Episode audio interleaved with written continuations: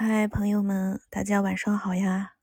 现在是深圳这边的话，我在时间是二十二点四十八分了。嗯，最近呢，我是想的，如果我碎片的时间，我有空我就来说一说，聊一聊。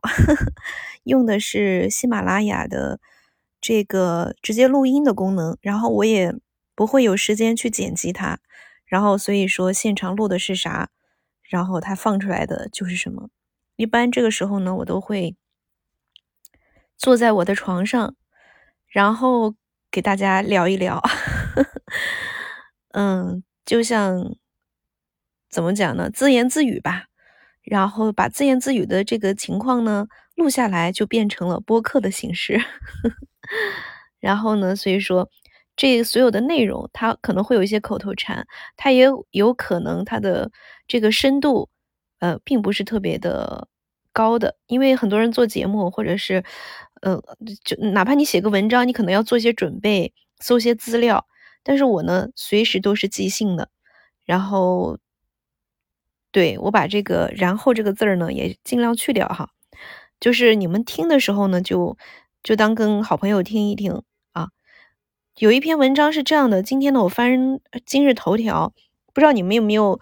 就是自己看新闻的一个习惯，比如说翻今日条头条呀，或者是看抖音呀。但是我呢就不再看抖音了，因为我觉得太碎片了。呃，偶尔会看一看这个腾讯的，就是 QQ 不微信上面的那个微信视频。那么今天呢，我看到这个文章呢，他说你的隐私大数据是怎么知道的？我觉得对于大数据，我们大家都知道。嗯，这个也许你就是说了一句话，哎，结果你搜索的时候，它就会搜索出相关跟你思想或者跟你言语相同的，甚至呢，它的商品也是这样的。但是呢，今天在这篇文章里，他就跟我们解释了，说这个大数据呢，到底是一个怎么样的？它一个概念就是相当于大数据在处理垃圾，就像我们这个处理人为的垃圾，那只是说它是通过。这个呃，电脑的一个形式。他说呢，在网络上，每个人都会或多或少、或主动或被动的泄露某种碎片的信息。那么这些信息呢，被大数据挖掘，就存在了隐私泄露的风险。再加上呢，现在是引发信息安全问题，面对汹涌而来的五 G 时代，大众对自己的隐私保护呢，越来越迷茫。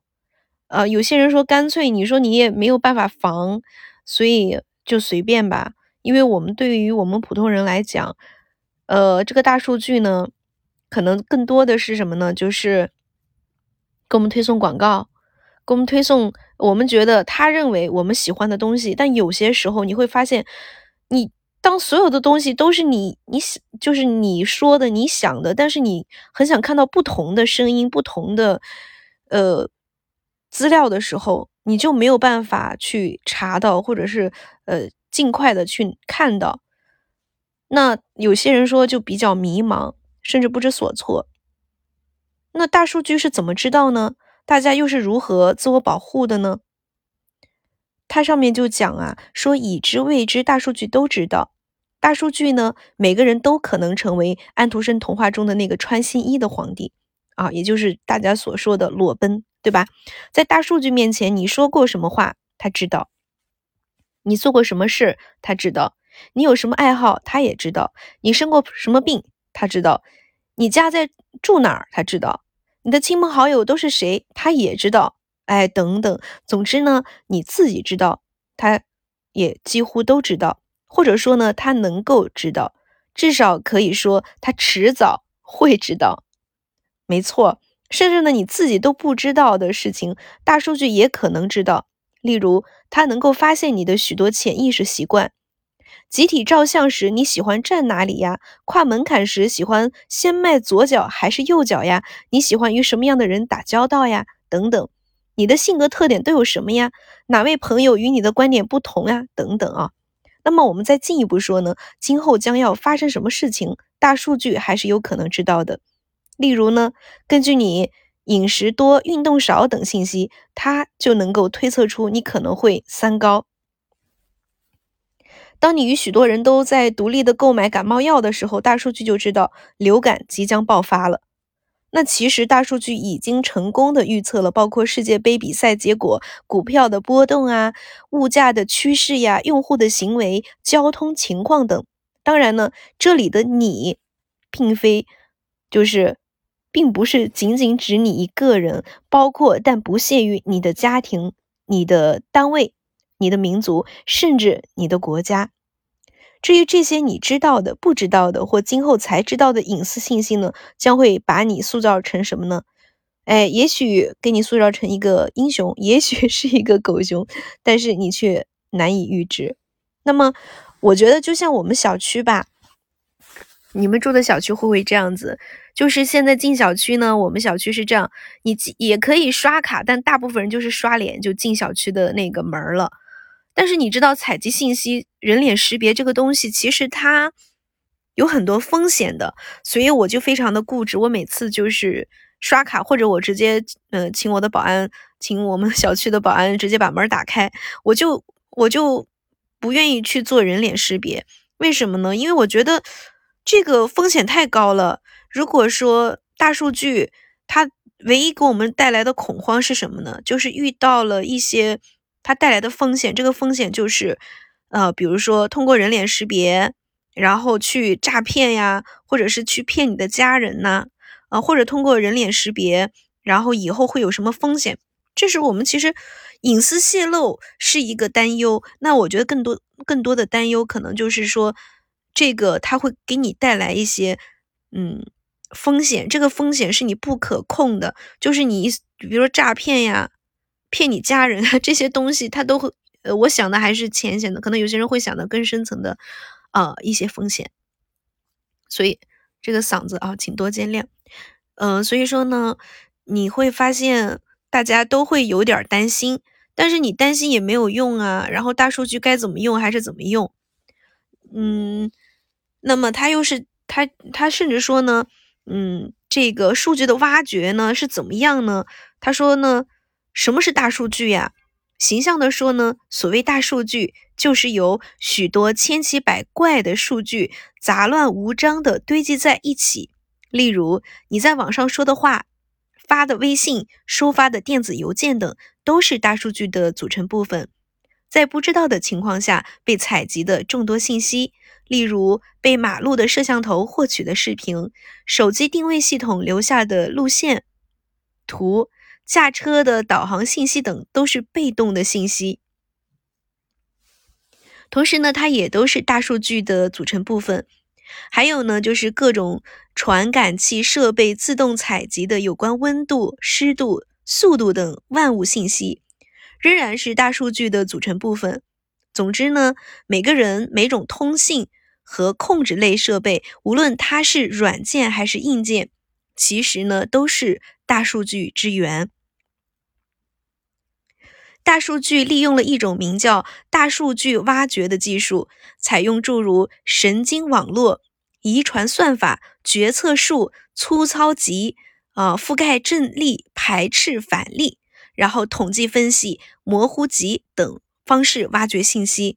那么大数据挖掘的过程呢，可以分为，我觉得说些这些词儿，你们可能就是哇懵了，这个太专业的术语哈，你们听一下就好了，就分为啊。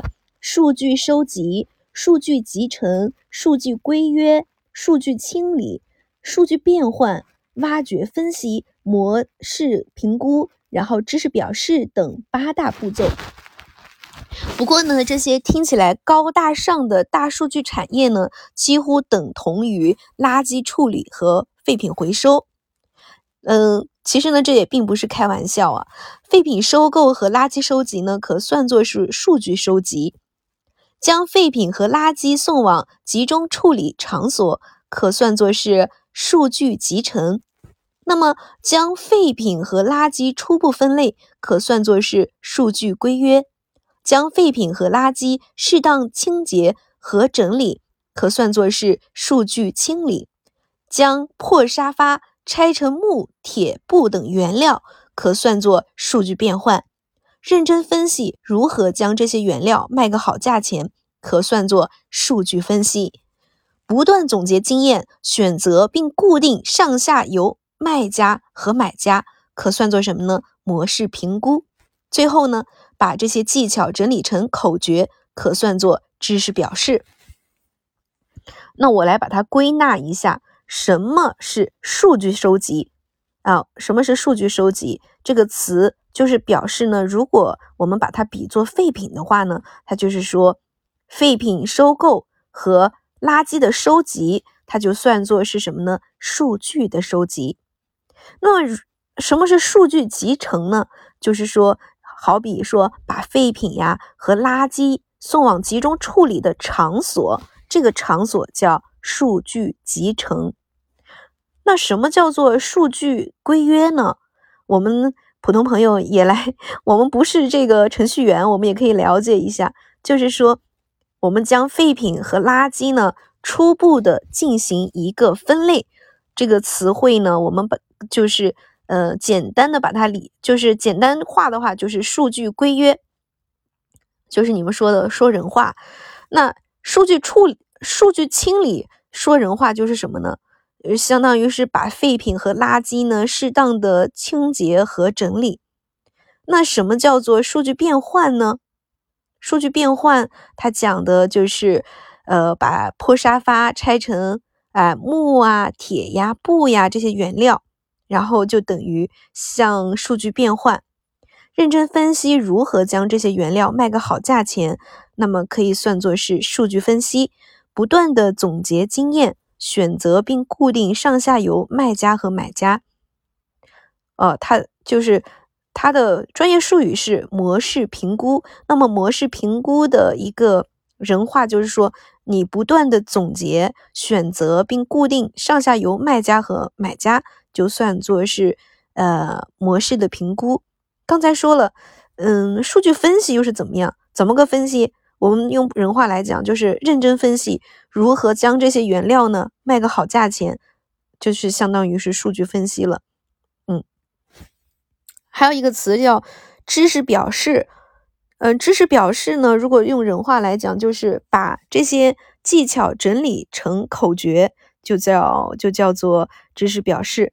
那么我们再来看一下原料的结构，大数据呢，它是具有异构特。性的就像垃圾一样千奇百怪，那么如果非要在垃圾和大数据之间找出一些本质的差别的话呢，就是说，呃，那就是垃圾呢它是实体的，再利用的次数呢它是有限的，那么而大数据是虚拟的，可以呢反复的处理，反复的利用。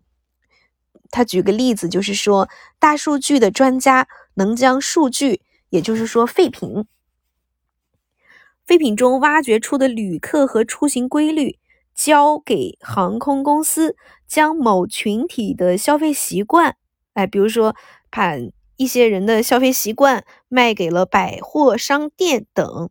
总之呢，大数据专家完全可以一菜多吃，反复利用，而且呢，时间越久，价值越大。换句话说呢，大就大数据呢是很值钱的垃圾。嗯，那么我们大数据它有没有尽头呀？他是这么表示的，他说大数据挖掘呀是永远都没有尽头的。在大数据挖掘呢，虽然能从正面创造价值，但是呢也有它的负面的影响，既存在的就是泄露隐私的风险。风险。当然，很多人就说了，那隐私是怎么样被泄露的呢？嗯。这其实也很简单啊，我们先来分析一下这个人肉搜索是如何侵犯隐私的吧。一大群网友出于某种目的呢，利用自己的一切资源渠道，尽可能多的收集当事人或物的所有信息，然后呢，将这些信息按照自己的目的提炼成新的信息，反馈到网网上与别人分享，这就完成了第一次的人肉迭代。我们经常看到有一些电视剧，然后有些大财阀，对吧？然后或者一些有呃这个一些人想要调查另一些人、另一个人的资料的时候，他就派一个小弟出去啊，你调查的结果怎么样？然后你你然后你很多人我们利用我们现在的时代来讲，很多东西是可以互联网搜的，然后除了互联网搜以后呢，就线下去呃走访，或者是线下去看，或者是问他周边的人，呃，去学校调查等等哈，这种东西。那他现在到了这个互联网呢？互联网的第一次的人肉迭代，就相当于刚才我所说的，就是一大群网友出于某种目的，利用自己的一切。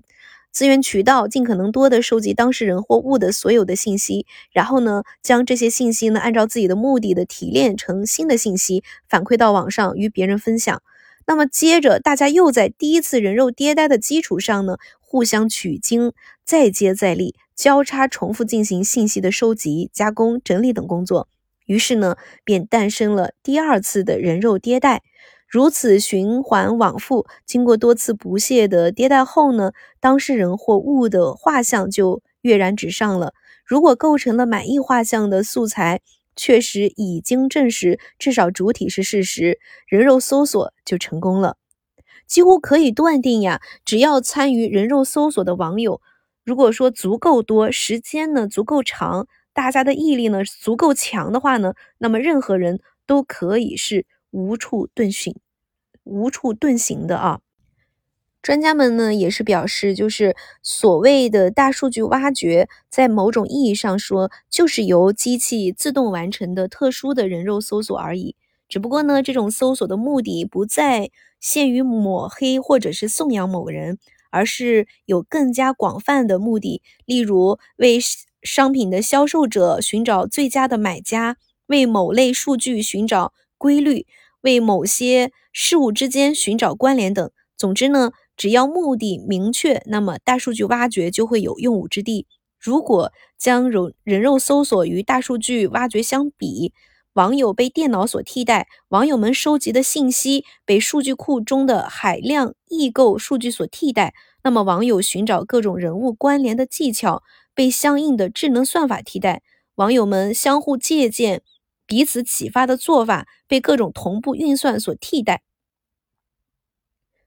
那么也就是说呢，各种迭代过程仍然照例进行，只不过呢，机器的迭代次数更多，然后速度更快。每一次迭代其实就是机器的一次学习的过程。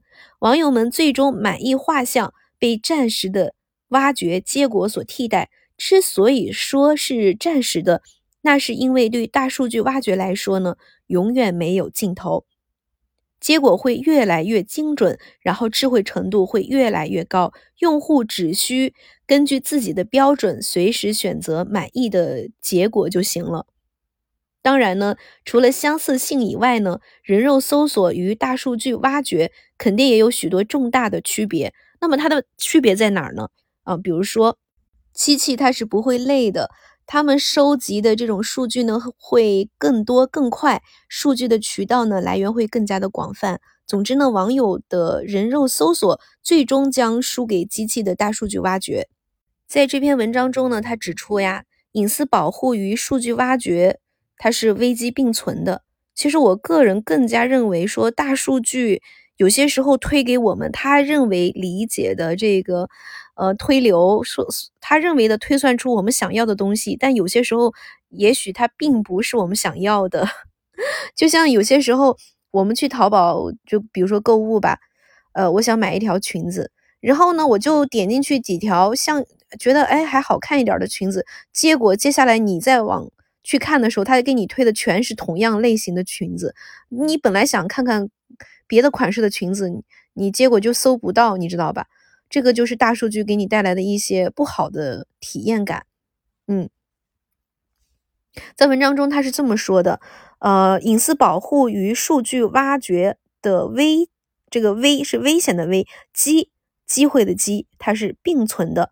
他说呢，必须承认，就当前的现实情况来说，大数据隐私挖掘的杀伤力已经远远超过了大数据隐私保护的能力。换句话说呢，在大数据挖掘面前，当前人类有一点不知所措，这确实是一种意外。自互联网诞生以后呢，在过去的几十年，人们都不遗余力地将碎片信息永远地留在网上，其中的每个碎片虽然都完全无害，可谁也不曾认识意识到，至少没有刻意去关注。当众多无害碎片融合起来，竟然后患无穷。不过呢，大家也没必要过于担心，在人类历史上呢，类似的被动局面已经出现过不止一次了。从以往的经验来看，隐私保护与数据挖掘之间总是像走马灯一样轮换的。人类通过对隐私的挖掘呢，获得空间好处，产生了更多需要保护的隐保护的隐私，于是呢，不得不再回过头来认真研究如何保护这些隐私。当隐私积累的越来越多的时候呢，挖掘他们就会变得越来越有利可图。于是呢，新一轮的挖掘又开始了。历史来看呢，人类的自身隐私保护方面整体处于优势的地位。在网络大数据挖掘之前呢，隐私泄露并不是一个突出的问题。嗯，但是呢，现在人类需要面对一个棘手的问题，就是什么呢？对于过去遗留在网上的海量碎片、海量的一个碎片信息，如何进行隐私保护呢？单靠技术显然它是不行的，甚至还会越保护呢就会出现，呃更多的隐私的一个泄露，啊，然后因此呢必须多管齐下，例如呢从什么地方呢？嗯，他们建议呢从法律上禁止以人肉搜索为目的的大数据挖掘行为，从管理角度发现恶意的大数据搜索行为，对其进行必要的监督和管控。另外呢，在必要的时候，还需要重塑隐私的概念。毕竟呀，这个隐私本身就是一个与时间、地点、民族、文化等有关的约定俗成的概念。我想插一个题外话呀，就是现在很多人就是根本不注重人家的隐私。就比如说最近我们新闻上爆出的有两则，呃，一些新闻，就比如说这个扬州。呃，扬州副局这个事情，然后还有那个呃，成都的什么区长这个事件啊。如果我就是简短的说个词儿，我不完全说出来。我在今日头条上看到很多人就把别人这个全部的照片就完全放上来，然后完全不顾及别人这个人当事人今后该怎么去面对身边的人，包括他自己怎么生活。你真的是就是。通过这种人肉呢，我就觉得，嗯，对别人的伤害是真的很大的。如果你把这个人换作是你，我觉得谁都曾年轻过，对不对？谁都有年轻过的时候，谁都有犯错的时候，甚至我们不分年龄，谁都有犯错的时候。你，你把人家这样去进行这样的一个处理的话，我觉得有点太过分了。我个人觉得啊。大家了解这个事情就可以了。为什么一定要把人家当事人在什么地方工作、什么学校毕业，然后嗯长得什么样子、工作时候有些照片全部放上来？你不觉得这样子真的就有点太……就是我个人真的觉得有点太过分了啊！就是有人说把这个词儿呢比喻为社死，我觉得完全就是把人逼到了一个没有办法挽回的脚步。谁都会有犯错的时候呀，我们难道给一个别人犯错的人一个改过的机会都没有吗？我就不相信了，你没有犯过错，你没有没有自己傻的时候，没有自己笨的时候，没有自己蠢的时候，我就不相信了。你犯错的时候，你就希望全天下的人都知道，干脆喊个喇叭来喊吧，然后把自己的嗯身份什么身份证号码也公布出来吧。我就觉得这种行为真的有点过分了啊！就是 发表一下我个人的一些观点。那么接下来我就想说啊，他接着文章是这么说的：对于个人的网络行为而言呢，在大数据时代呢，应该如何保护隐私呢？或者说，至少不要把过多包含个人隐私的碎片信息遗留在网上呢？答案只有两个字，就是匿名。但是想要做好匿名工作，就能在一定程度上，他说呢，只要做好匿名工作，就能在一定程度上呢保护好隐私了。也就是说，在大数据技术出现之前，隐私就是把私藏起来，个人身份可公开；而大数据时代，隐私保护则是把私公开，实际上是没法不公开的。你也知道，我们在上任何一个平台，任何一个数据，你都需要实名认证的。然后除了实名认证，你还要干什么呢？你还要手机号码验证。就你们发现没有？现在你上 QQ，我我不是之前有 QQ 吗？你现在 QQ 也很难说一个人有很多号码，然后呢，你还得要身份认证。嗯，当然也是出于保护我们的人吧，但是，嗯，要去客观的看，是有有些事情，嗯，你可以对一些官方的人员去，呃，透露哈，可以查，可以查到，但是对于我们其他的普通人而言，还是要保护一下相关的隐私，我觉得这是最好的人权的一种体现。不知不觉又聊了这么多废话，好了，今天呢，那么就聊到这儿吧。嗯，我们下次再见吧，拜拜。